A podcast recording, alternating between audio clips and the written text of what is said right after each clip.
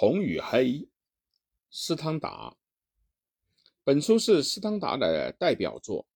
题目中的“红”指红色的军装，“黑”指教士的黑袍。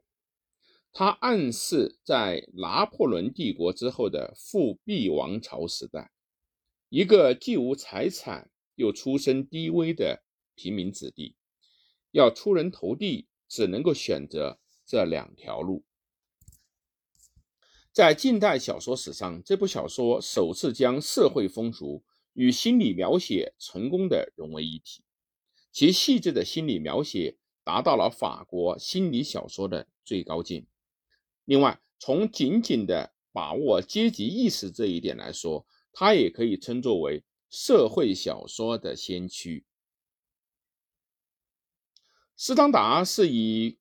司法公报刊登的一则情杀案：青年神学家在当家庭教师时开枪打伤了女主人，而被判处死刑的这一事实上作为小说的素材的。小说虚构了一个地处法国边境、离瑞士不远的维列耶尔小城。主人翁于连就出生在这里，是一个锯木工人的第三个儿子。他不仅英俊潇洒，而且才华横溢。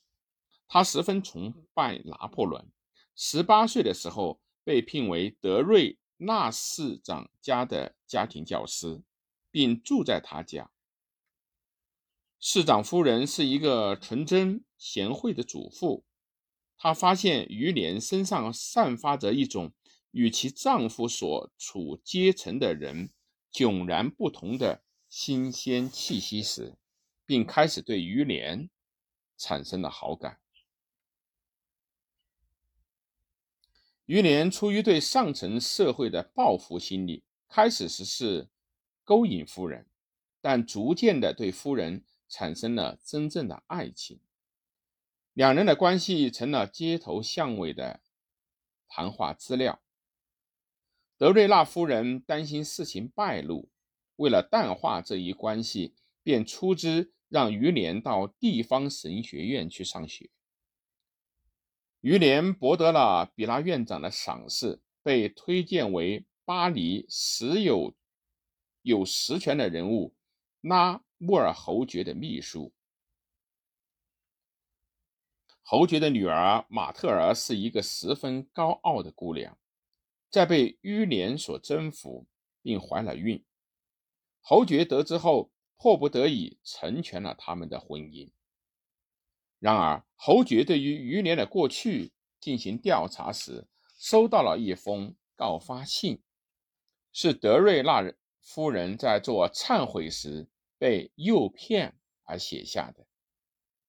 于连知道一切都毁灭了时，便匆忙地赶到了维列伊尔，开枪打伤了正在教堂做弥撒的德瑞纳夫人。于连立即遭到了逮捕。在公审的时候，于连愤怒地抨击了陪审官，结果被判处死刑。在狱中，于连获得了夫人的爱情，他在幸福感中走上了断头台。马特尔怀抱着于连的头颅参加了葬礼。德瑞纳夫人三天后也离开了城市。斯汤达除了巴马修道院曾得到巴尔扎克的称赞以外，并没有博得舆论界的重视，《红与黑》发表时曾受到严厉的批评。他预言人们会在1880年和1935年读我的作品。他是一八四二年逝世的，事实正如他所言。其他作品有《论恋爱》等等。